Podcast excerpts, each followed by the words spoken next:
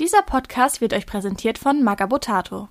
Dyson Duty wird unterstützt von fantasystronghold.de, deine erste Adresse für Private Press Produkte.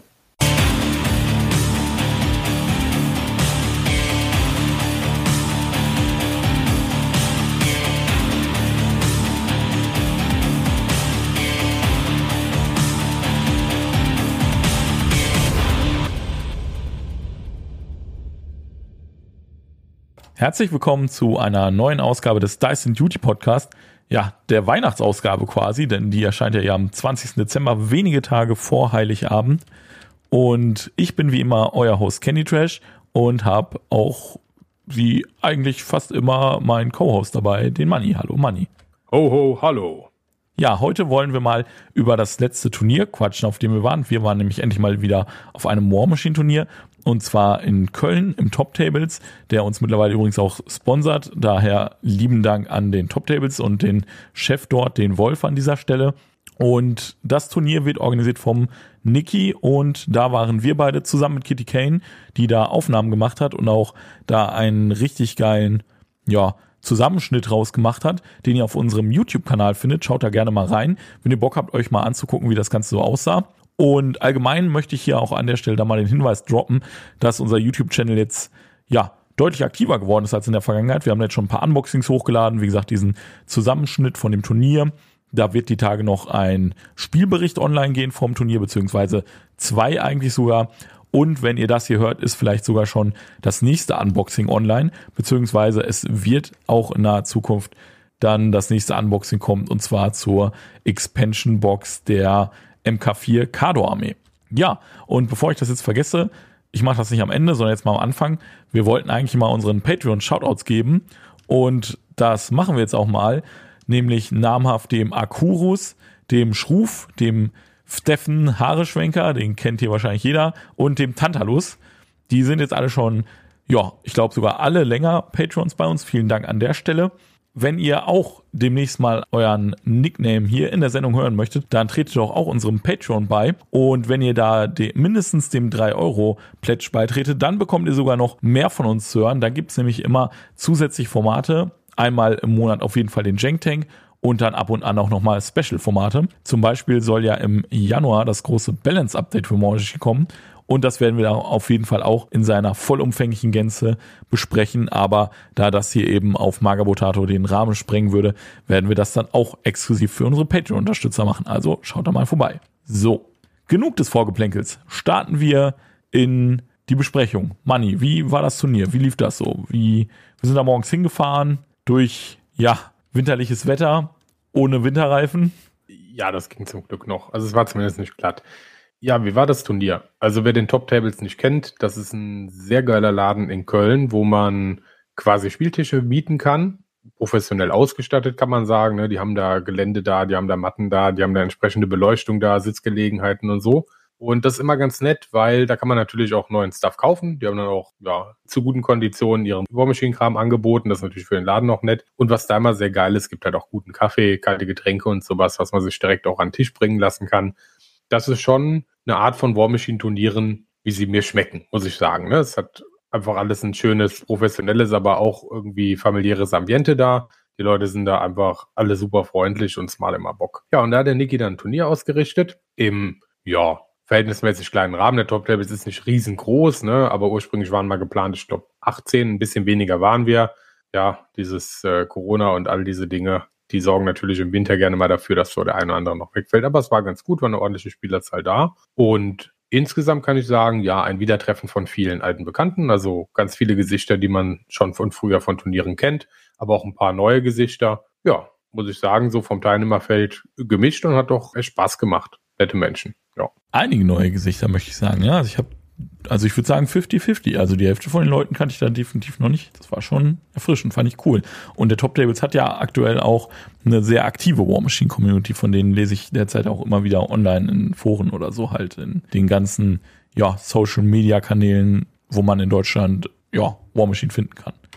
Ja, Köln läuft im Moment, das stimmt absolut. Ja, ansonsten, wie du schon erwähnt hattest, 18 Leute ursprünglich ausgebucht eigentlich.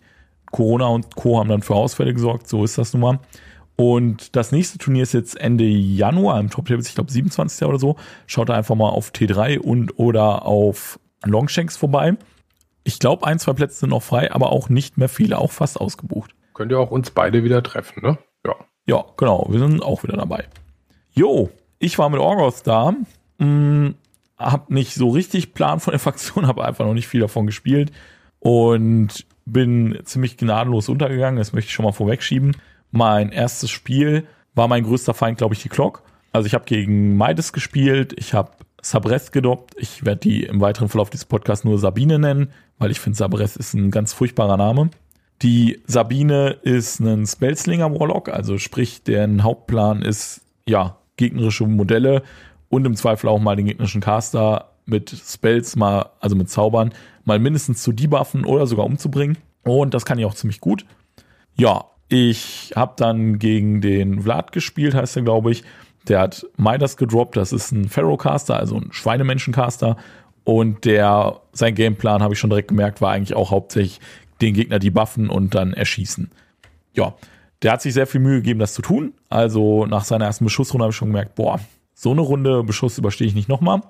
Und bin dann halt mit allem rein, was ging. Ja, die Jacks und so weiter, meine Beschussjacks, die ich dabei hatte, die waren ein bisschen underwhelming unterwegs, haben nicht so viel gerissen.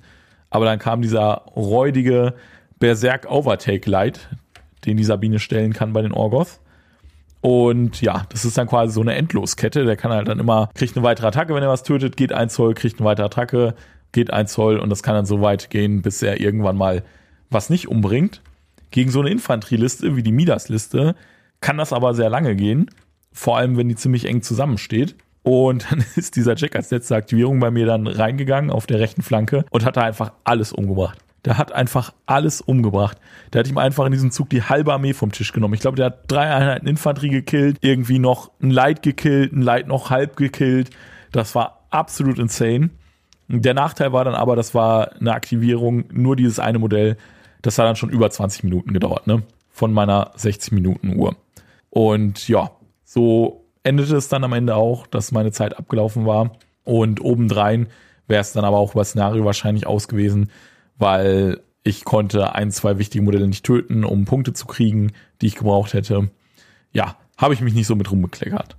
Also als so ein General Slaughterborn 2.0, ne? Wie hat man ihn früher genannt? Pac-Man von den Cricks. Die hatten auch so ein, so ein Killing Spree. Dude, so ein Solo, was dann gebufft von Skara 1 durch die gegnerische Armee gesurft ist. Aber ja, genau, die Aktivierung, die sowas kostet Zeit. Und wenn das halt nicht den, das Spiel gewinnt, sondern einfach nur cool aussieht. Also macht natürlich auch Spaß, ne? Keine Frage, da so viele Puppen durch die Gegend fliegen zu lassen.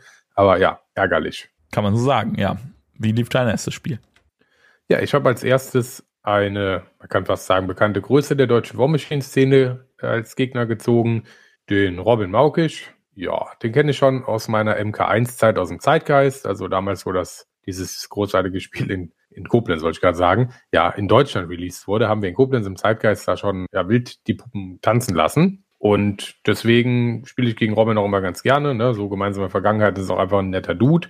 Und der hatte auch Orgoff dabei. Ich hatte übrigens Firekill dabei und meine Zweitliste war Firekill. Also ich hatte nur eine Liste dabei, dem geschuldet, dass es halt ja bis dato auch einfach nur die Grundbox der Trolle. Also ich habe Brian Plots gespielt, also die Strandtrolle, sag ich mal. Da gab es halt nur die Grundbox in Deutschland und die habe ich halt zweimal. Naja, und da ist man ein bisschen eingeschränkt so, ne? Und dann habe ich halt 75 Punkte Firekill gespielt. Gut, ging halt gegen Orgov. Da hatte ich grundlegend schon öfter gegen gespielt, gegen Pascal nämlich. Und das lief sonst auch ganz gut. Aber Robin hat eine bisschen andere Liste, hat den Horusch gespielt gegen mich mit Doppel, wie heißen die Axtschwinger? Ähm, sag's mir mal. Äh, ja, irgendwas mit Exa. Keine Ahnung. Ulcor Exa, genau. Ja hat diese Ulcor Exa gespielt zweimal und zweimal die Vögel gespielt und dann so, so Schießi Dudes Reaver heißen die, glaube ich, ne? Die schießen mit den Schilden. Ja. Äh, ja. Genau. Das Spiel ging ganz gut los, weil er bewegt sich halt vor und stellt halt die Reaver so, ja, relativ offensiv hin. Und ich bewege mich halt vor und nehme ihm halt irgendwie die ganze Einheit so direkt raus, so, ne? Das Spiel ging los mit, ja, diese ganze Reaver-Einheit ist tot. Also, what the fuck, wie schießen denn diese Trolle? Ja, und dann wurde es ein langer Grind. Wir haben beide so relativ gleichmäßig gepunktet. Und am Ende konnte der Robbins dann, ja, mit einem kleinen Vorsprung für sich entscheiden. Was war ein sehr spannendes, ausgewogenes Spiel, muss ich sagen. Und ja, es hat einfach Laune gemacht, muss man sagen. war cool. Aber war halt kein einfacher Gegner, machen wir uns nichts vor, ne? Also so zum Start.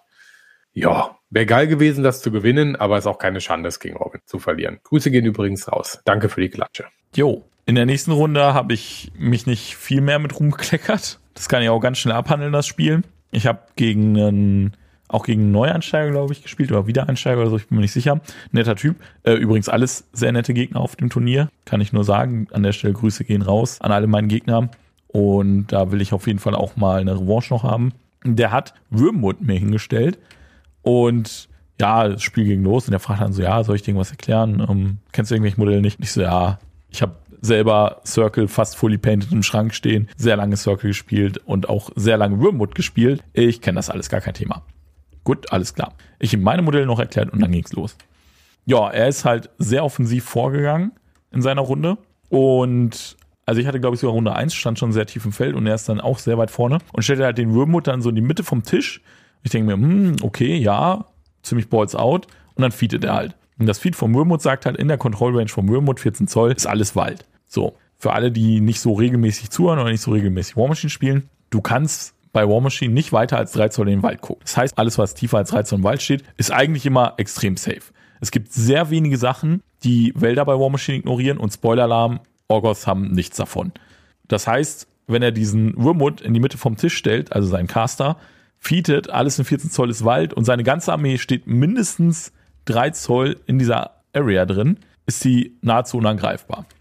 Ja, dann dachte ich mir, okay, mm, die Sabine, die hat so ein Spell, damit kann sie einen Jack nochmal eine volle Bewegung bewegen. Und da bewege ich den da einfach rein, gar kein Thema. Und dann geht er einfach an ein entsprechendes Target rein. Also ohne zu chargen, ne, weil er kann ja alles, was ne, weiter als 3 Zoll ist, nicht sehen. Und dann ist das gar kein Thema, ne? Dann kann er zweimal gehen, zweimal 6 Zoll in den Wald reingehen und da anfangen, Dinge zu bashen. Ja, ich habe dann dummerweise verplant, dass, also um das zu machen, muss ich halt über meine Arknote zaubern. Die Arknote ist ein anderer Lightcheck und eine Arknote bedeutet, man kann von der aus zaubern, als wenn man von seinem Warlock oder Warcaster aus zaubern würde. Und dann bin ich halt mit dieser Arknote in diesen Wald gegangen, okay, kein Thema, um dann auf ein Infanteriemodell von ihm zu zaubern. Und ich bin dafür ziemlich nah an den Invictus rangegangen. Das ist so ein Super Heavy Jack. Richtig krasses Modell, war irgendwie 25 Jahre War Machine Celebration Modell. Ja, 20 Jahre. 20 Jahre. Und ja, stell dann diese Arknote dahin und sagst so, ja, dann aktiviert jetzt die Sabine und die zaubert jetzt über die Arknote. Und dann sagt er so, mm, wenn eine Arknote verwickelt ist, dann kannst du nicht über die zaubern, oder? Also wenn die im Nahkampf gebunden ist. Ich so, ja, nö, kannst du nicht. Also ja, dann geht das nicht. Ich so, wie? Dann geht das nicht. Naja, der Invictus hat drei Zoll Reichweite. und ich so, oh, scheiße weil ich musste dahin und stand dann in 3 Zoll Reichweite von Invictus. Das ist auch insofern besonders, die meisten Modelle haben nur 2 Zoll Reichweite und ganz wenige Modelle im Spiel haben dann mal mehr. Ja, Invictus gehört dummerweise zu denen, die mehr haben und ich habe das an diesem Tag, in diesem Moment gelernt. Und ab diesem Punkt im Spiel ging es eigentlich nur bergab, weil damit brach mein ganzer Gameplan zusammen. Ich hatte alle anderen Modelle in der Armee schon so bewegt, wie es jetzt halt, ja, ich geplant hatte, es weitergeht und stand dementsprechend sehr suboptimal und hatte auch für, ja, diesen diese Gedankengänge, um da hinzukommen, sehr lange gebraucht, also auch schon wieder sehr viel von meiner Uhr aufgebraucht. Und ja, dann ging es einfach down. Ich habe noch versucht, mich zu wehren, habe dann aber auch wieder ein wichtiges Modell nicht ausgeschaltet bekommen in der Zone, was dann zwei Punkte verhindert hat für ihn, wodurch er dann auch hätte über Szenario gewinnen können. Ich habe mich aber auch da dann wieder geklockt. Also schon wieder richtig meh. Man merkt einfach, ich habe lange nicht gespielt aktiv. Weißt du, was man gegen Wormwood bestimmt schön spielen kann? Hm. Den Shadow Tong. Stimmt sogar. Ja, weil die ganze Battle Group Bird's Eye kriegt. Ja, klar. Also Bird's Eye ist eine dieser Regeln, die Wälder einfach ignoriert und also für die ganze oh, Battle Group. Wald, schön. Ja. Nee, kannst du, dann kannst du den Würmut nicht dagegen spielen, ne? Also dann musst du die andere Liste droppen, weil keine Chance mehr dagegen.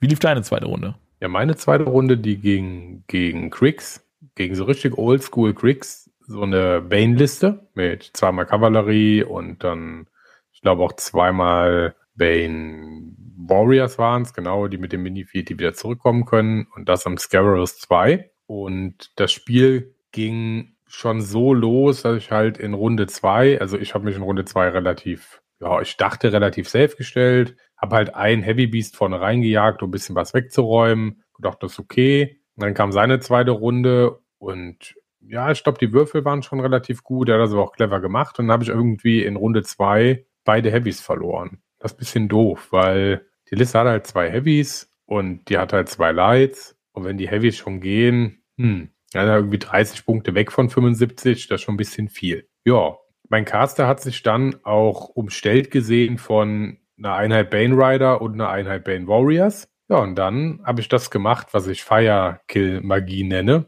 Hat er gefeatet und hat halt angefangen mit seiner Schrotflinte, seinen Matchlock Pistols und was weiß ich da alles auf diese, auf diese ganzen Banes zu schießen. Die Reiter gegeneinander geslammt und dann Warriors ineinander geslammt und rumgesprayt, geflärt, angezündet, was weiß ich. Und halt halt einfach alles weggeräumt. Also die komplette Unit Pain Warriors und Pain Riders war halt einfach alles weg. Ja, und danach hatten wir irgendwie beide nicht mehr richtig viele Figürchen. Er hatte aber weniger Zeit auf der Uhr und hat sich dann nachher geklockt. Also es war noch, dadurch war es dann halt spannend. Also ich hab's, hab's halt gedreht, indem ich dann so viel in einer Runde getötet habe. Aber super viel Potenzial hatten wir jetzt auch nicht mehr auf der Platte. Allerdings ist der Firekiller sehr wohl in der Lage, mal irgendwo noch so ein paar Banes wegzuräumen. Ne? Er macht halt selber ganz schön gut Business. Ja, ich hatte halt zwei von den Defenses dabei, von den Fire Camp, nee, kenne ich Campfire, Firelights. Naja. Äh, Leuchtfeuer also die, meinst du? Diese Leuchtfeuer, ne? Und die sagen halt, innerhalb von fünf Zoll gibt's kein Stealth. Der hatte direkt am Anfang der ersten Runde seine Einheit Reiter so vorbewegt, dass sie halt so mich gerade bedroht haben, aus meinen Thread Ranges raus waren und dann schon so in dieser, in den fünf Zoll davon standen, hat schon noch gemeint, hey, ist das dein Intent? Wolltest du die wirklich jetzt da reinstellen? Er so, oh, sorry, nee, ich habe eine extra Stealth gegeben mit einer Command Card. Dann hat er die nochmal zurückgestellt. Ich glaube, ansonsten wäre das Spiel schneller gekippt, aber ich wollte auch nicht, dass das so endet, weil das, er kannte das mit den Defenses auch einfach noch nicht. Und war ein ganz cooles Spiel. Ihm ist halt da, nachher die Zeit ausgegangen, aber war sehr spannend, war cool. Jo. Dann war, glaube ich, Mittagspause, ne? Sind wir uns was zu essen holen gegangen und so weiter. Mein nächstes Spiel ging dann gegen einen Belgier. Da haben wir dann auf Englisch gespielt. Und das war, glaube ich, gefühlt der erste Spieler in ganz Europa, der eins von diesen neuen fetten Luftschiffen hatte, von diesen richtig großen. Da hatte ich ziemlich Respekt vor. Ich wusste auch an dem Punkt noch nicht, dass, ja, diese ganzen Mercenary-Sachen jetzt, auch wenn die den Namen der Armee im, in ihrem Namen tragen, also in ihren Tags, dass trotzdem die ganzen Effekte der Armee nicht auf die applyen, weil Faction ist nicht Armee. Auch wenn wir jetzt alle Armeen spielen und nicht mehr Factions. Ja, würde jetzt zu weit führen, die Interaktion zu erklären. Um es kurz zu machen, die meisten Effekte funktionieren nicht auf Söldnermodelle in der Armee und dieses Luftschiff ist ein Söldnermodell. Und ich war an dem Punkt noch der Annahme, dass dieses super krasse Feed von der Signer-Casterin, die ja gegen mich gespielt hat, dass du nämlich immer einen Würfel mehr wirfst für Attack und Damage Rolls und dann nur den niedrigsten weglegst, dass das auf dieses Luftschiff funktioniert und das hat einfach zwei Sprays, also zweimal so Sprühattacken und noch einen Haufen Bomben. Da hatte ich ziemlich Angst vor. Und deswegen habe ich mich sehr schnell auf das Ding fokussiert, um es wegzumachen. Der Haken war aber, dass ich mich dafür halt komplett in seine Bedrohungsreichweiten bewegt habe in meiner Armee. Ja, und dann hat er einfach meine Armee weggeraucht. Das war das Spiel. Oha. Ja, das war ziemlich übel. Aber hey, du konntest mal gegen das Luftschiff spielen, das ist cool. Mhm. Ja, ich habe dann das gezogen in Runde 3, wofür ich ein bisschen, ja, ich will fast sagen, Angst habe mit Firekill. Da habe ich nämlich gegen den, gegen Zeus, gegen den Dobi schon Testspiele gehabt. Und zwar Kador mit der, heißt die Barakova? Baranova. Ja, ne? Baranova, okay. Ekaterina Baranova. Baranova.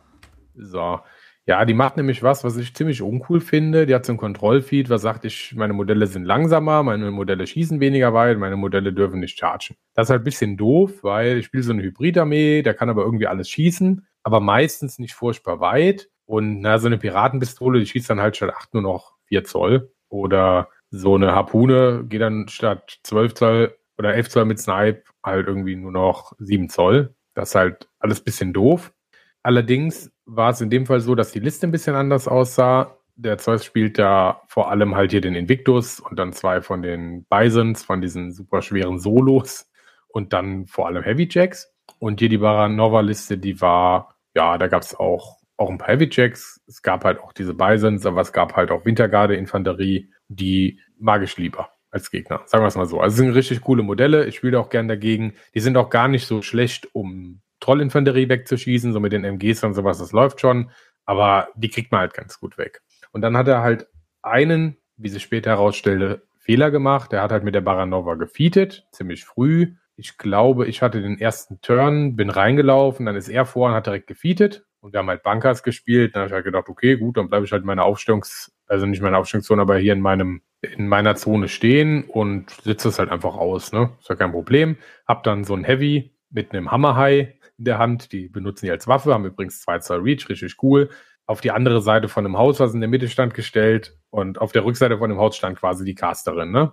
Und dann hat er halt, ja, ist ein rein eskaliert, hat er trotzdem, obwohl ich weit hinten geblieben bin, noch ein Heavy von mir rausgeholt und ein bisschen Trubel gemacht mit den Trollpiraten. Das war aber alles nicht so schlimm. Und dann war ich wieder dran und die Casterin stand immer noch auf der anderen Seite vom Haus. Und naja gut, dann habe ich halt erstmal Energizer gemacht, also alle Biester 2 Zoll vorbewegt. Das hat auch dann das Biest mit dem Hammer High gemacht. Hab gefeatet, dann ist er noch ein Stück vorgegangen, hat ein Modell umgehauen. Dank Overtake durfte er ein Stück weitergehen, hatte dann die Casterin in Reichweite. Die hat er dann erstmal dank Dual Attack angesprayt. Die war dann, ich glaube, blind und korrodiert.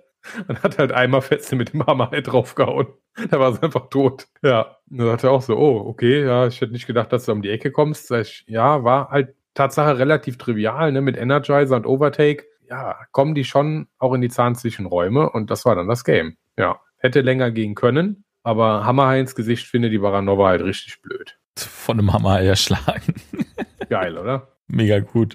Ja, okay, meine letzte Runde nach dreimal geloost bin ich dann in der letzten Runde auf den Dönermann getroffen, habe mich schon gefragt, was zur Hölle macht der hier, warum hat er dreimal verloren?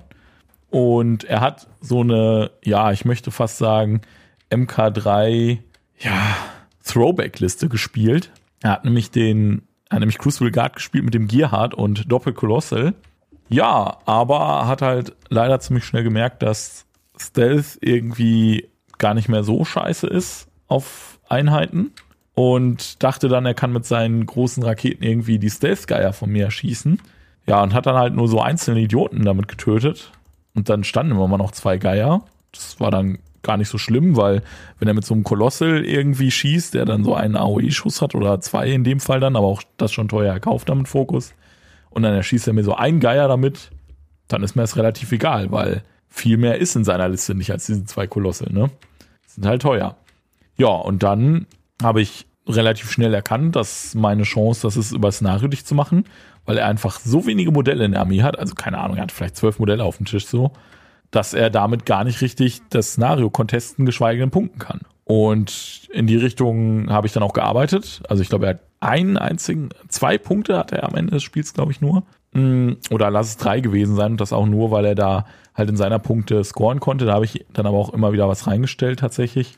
Was super geil war mit diesen Geiern, die sind halt Kavallerie und dadurch kriegen sie einen Extrawurf aufs Treffen beim Chargen. Und die haben halt Critical Pitch, das heißt, die können die Gegner wegwerfen. Dann, wenn sie einen Crit würfeln. Crits sind halt immer Pasch und mit drei Würfeln ist ein Pasch nicht mehr so unwahrscheinlich. Und darauf habe ich dann auch einmal gesetzt, weil er hatte dann einen Warjack an in der Nähe meiner Flagge stehen, contestend, aber nur so ganz knapp. Also wirklich innerhalb der vier Zoll, in der man contestet. Und ich dachte mir so, naja, also das Einzige, was jetzt in Reichweite ist, um den anzugehen, sind diese zwei Geier. Die werden ihn auf keinen Fall wegmachen. Aber womöglich können die den halt wegwerfen.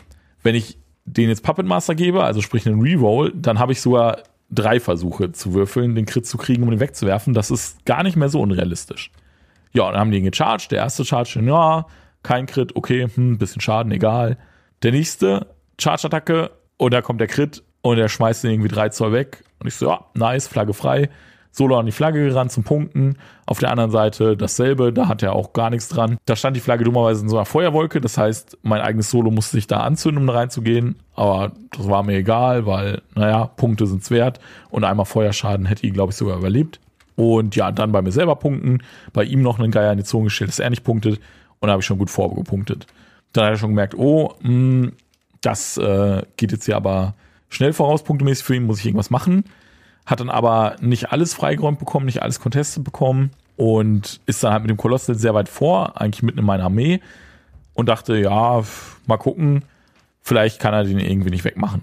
Keine Ahnung. Und dann steht halt dieser Kolosse mit dem, mitten in meiner Armee und der andere irgendwo auf der linken Flanke. Der war aber eigentlich auch außerhalb all meiner Bedrohungsreichweite. Naja, und dann habe ich halt alle Debuffs angeworfen, die ich anwerfen kann alle auf den Kolossal geschmissen, alle Buffs auf mich geschmissen. Und dann kommt auch wieder dieser scheiß Overtake Berserk Jack. Das Overtake Berserk kam mir zwar nicht zum Tragen, weil so ein Kolossal macht ja nicht weg und den auch irgendwas anderes umbringen. Aber der ist dann gecharged und kam dann insgesamt mit allen Buffs und Debuffs auf Power 20. Also jeder Wurf gegen Kolossal hat ein gewürfelt plus eins Schaden gemacht. Das war ein bisschen krank. Dann hat er den einfach schon zu drei Vierteln weggeknüppelt. Und dann kamen noch so ein paar Random-Attacken geflogen, da war der einfach weg, ne? Und jeder, der schon mal eine Liste mit zwei Colossals oder Gargantons bei War Machine gespielt hat, weiß, wenn du einen von den beiden verlierst und es ist nicht irgendwie schon der letzte oder vorletzte Zug sowieso, dann sieht das nicht gut aus, weil du hast ja nicht viel mehr in der Armee. Ja, so lief es dann auch. Ich konnte dann die Runde drauf, glaube ich, den Sack zumachen, konnte voll punkten und habe dann wenigstens noch Ehrenrettung betrieben und das letzte Spiel wenigstens noch gewonnen, dass ich nicht ganz zu null nach Hause fahre. Ja, sauber. So muss man das machen. Ja, das bin ich ein bisschen stolz drauf, fand ich ganz gut gespielt von mir. Hat ja nur drei Spiele vorher Loose gebraucht, um die Armee mal ein bisschen zu verstehen. Manchmal muss man ein bisschen üben. Ich meine, wir haben ja vorher auch schon ein paar Runden geübt, aber ja. So ist es. Wie lief dein letztes Spiel? Ja, also ich habe noch ein Spiel offen, worüber ich nicht gesprochen habe, und das ist gegen Ben. Das war aber definitiv nicht das vierte, weil der Ben hat im Finale gegen meinen anderen Gegner, den Robin, gespielt. das heißt, meine Reihenfolge stimmt nicht. Also ich habe noch ein weiteres Spiel gespielt gegen den Ben. Ja, könnte man sagen, auch eine gewisse Größe in der deutschen War Machine Szene. Und der hat Old Signer gespielt. Hat dann schon so gemeint, ja, hm, kannst ja aussuchen, gegen welchen Caster du spielst. Oh, okay, nett. Und da habe ich was kennengelernt, was aktuell noch sehr, sehr besondere Regeln hat. Und zwar die Stormcaller. Das sind Solos, die kann man im Dreierpack kaufen, kosten drei Stück vier Punkte und die haben FA 9. Weißt du, du darfst halt dreimal drei spielen, neun Stück davon. Und die sagen dann, ja, für jeden anderen Stormcaller in 10 Zoll kriegen wir plus eins zum Treffen und plus eins auf den Schaden bis zum Maximum von, ich glaube, plus drei plus drei. Und die ignorieren Concealment und Cover. Ah ja, und auf die ROF, also auf die Rate of Fire. Das heißt, sie schießen dann drei Schüsse, kriegen dann noch plus drei auf die, nee, plus zwei auf die Power und plus zwei aufs Treffen. So. Das heißt, die haben dann sehr solide Rad von 8, ignorieren ja Concealment und Cover. Und ja, das sind, wie habe ich gesagt, lebensverachtende Solos. Also es ist total irre. Ich konnte mir erst einmal angucken, wie die meine Trollpiraten, meine Medium-Base-Infanterie halt einfach weggepritzelt haben. Da habe ich halt noch gedacht, na gut, okay, sind halt gut gegen Infanterie, ist ja nicht so wild. Und in der Runde drauf konnte ich mir dann halt angucken, wie drei von den Typen ein Heavy von mir weggepritzelt haben. Und dann hat es mir nicht mehr so gefallen, muss ich sagen. Also die Modelle sind im Moment äh, slightly above the curve. Ich will jetzt Ben keinen Vorwurf machen, dass er die spielt. Die sind halt einfach gut, keine Frage. Ne? Und wenn man Old Signer spielt, geht man ohne die bestimmt im Moment nicht aus dem Haus.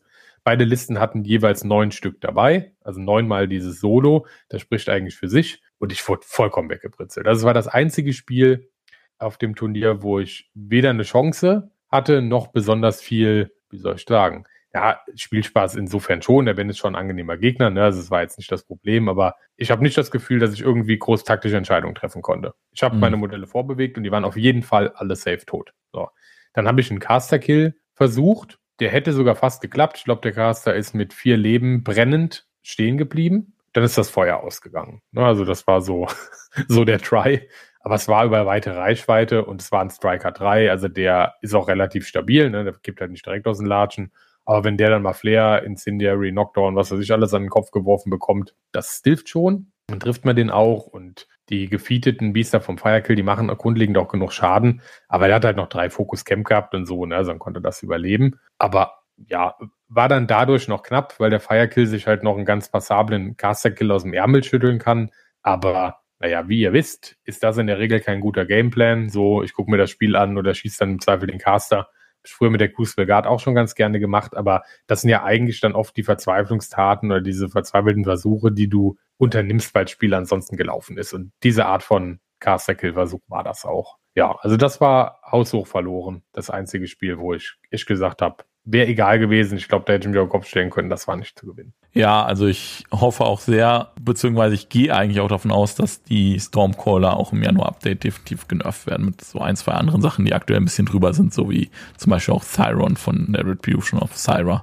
Ja, da geht jeder von aus. Also ich glaube auch, das war jetzt, das konnte man sich jetzt mal angucken, da konnte man dann drüber lachen und sagen, ah, okay, cool. Die haben sie wohl irgendwie ein bisschen unterschätzt beim Regeldesign, so, ne? Ja, also die neuen Dudes davon. Es gibt jetzt eine Unit bei den New Signer, sage ich mal, bei der Storm Legion, die so ähnlich funktioniert oder eigentlich so ähnlich aussieht. Und da ist es von den Regeln vollkommen okay. Wenn die so wären wie die in etwa, wäre das gar kein Thema. Ich glaube, wenn man nicht neun davon mitnehmen könnte, wäre es auch nicht schlimm. Ja, wären das halt drei Dudes, die sind ja auch schnell tot. Ja, wenn die aus dem Wald kommen oder in dem Geländestück hervorkommen und schießen, dann, wenn du danach noch was hast, um zurückzuschießen, dann sind die halt auch weg, ne? So ist das nicht. Wobei, die haben auch noch, ich glaube, noch Force Barrier, ne? Also ich glaube, die stehen halt hinter der Mauer auch Def 17 oder was, ne, mehr noch, 19, glaube ich. Ich glaube, 13 im Grund plus 2 oder sowas, ja. Also es ist schon auch nicht so einfach, die zu erschießen, je nachdem, was für ein Gelände die haben, aber dann wäre es okay, ne? Aber neun Stück davon sind albern. Das ist wirklich albern. Und du bezahlst halt mit den wenigen Punkten nicht das, was die können. Ja. Hm, hm. Ja, schauen wir mal. Warten wir es ja nur Update ab. Wie gesagt, da wird viel umgekrempelt werden. Das ist schon gespoilert worden. Und ich gehe schwer davon aus, dass die dem auch zum Opfer fallen werden, sage ich mal, auf die ein oder andere Weise. Ja, das, das meiste ist auch rund. Ne? Also wenn ich jetzt sage, hier in einem von vier Spielen bin ich auf was gestoßen, wo ich nicht mit einverstanden war, so im Preis-Leistungs-Verhältnis, da ist das eigentlich ein gutes Zeichen. Ne? Also ich habe ja davor drei Games gehabt, wo ich gesagt habe, also da war nichts drüber oder drunter, es war alles cool, alles spannende, ausgewogene Spiele. Und so soll es ja auch sein. Ne? Also ich glaube, wir haben noch kein Tabletop auf dem Markt gesehen, wo alles super balanced ist und das perfekt alles ausgewogen ist. Ich glaube, das klappt auch gar nicht. Und hier ist halt einfach ein Beispiel, wo man halt dann jetzt an der Platte im Nachhinein feststellt, okay, das ist ein bisschen drüber, da muss man dran schrauben, aber erfahrungsgemäß macht Privateer das und dann ist das auch cool. Habe ich Vertrauen. So ist es. Ja, ein gutes Schlusswort. Dann würde ich sagen, hoffen wir wieder, wir haben euch unterhalten und dann wünschen wir euch eine frohe Weihnachten bis zum neuen Jahr dann. Ciao. Macht's gut, schön, dass ihr dabei wart. Bleibt dabei.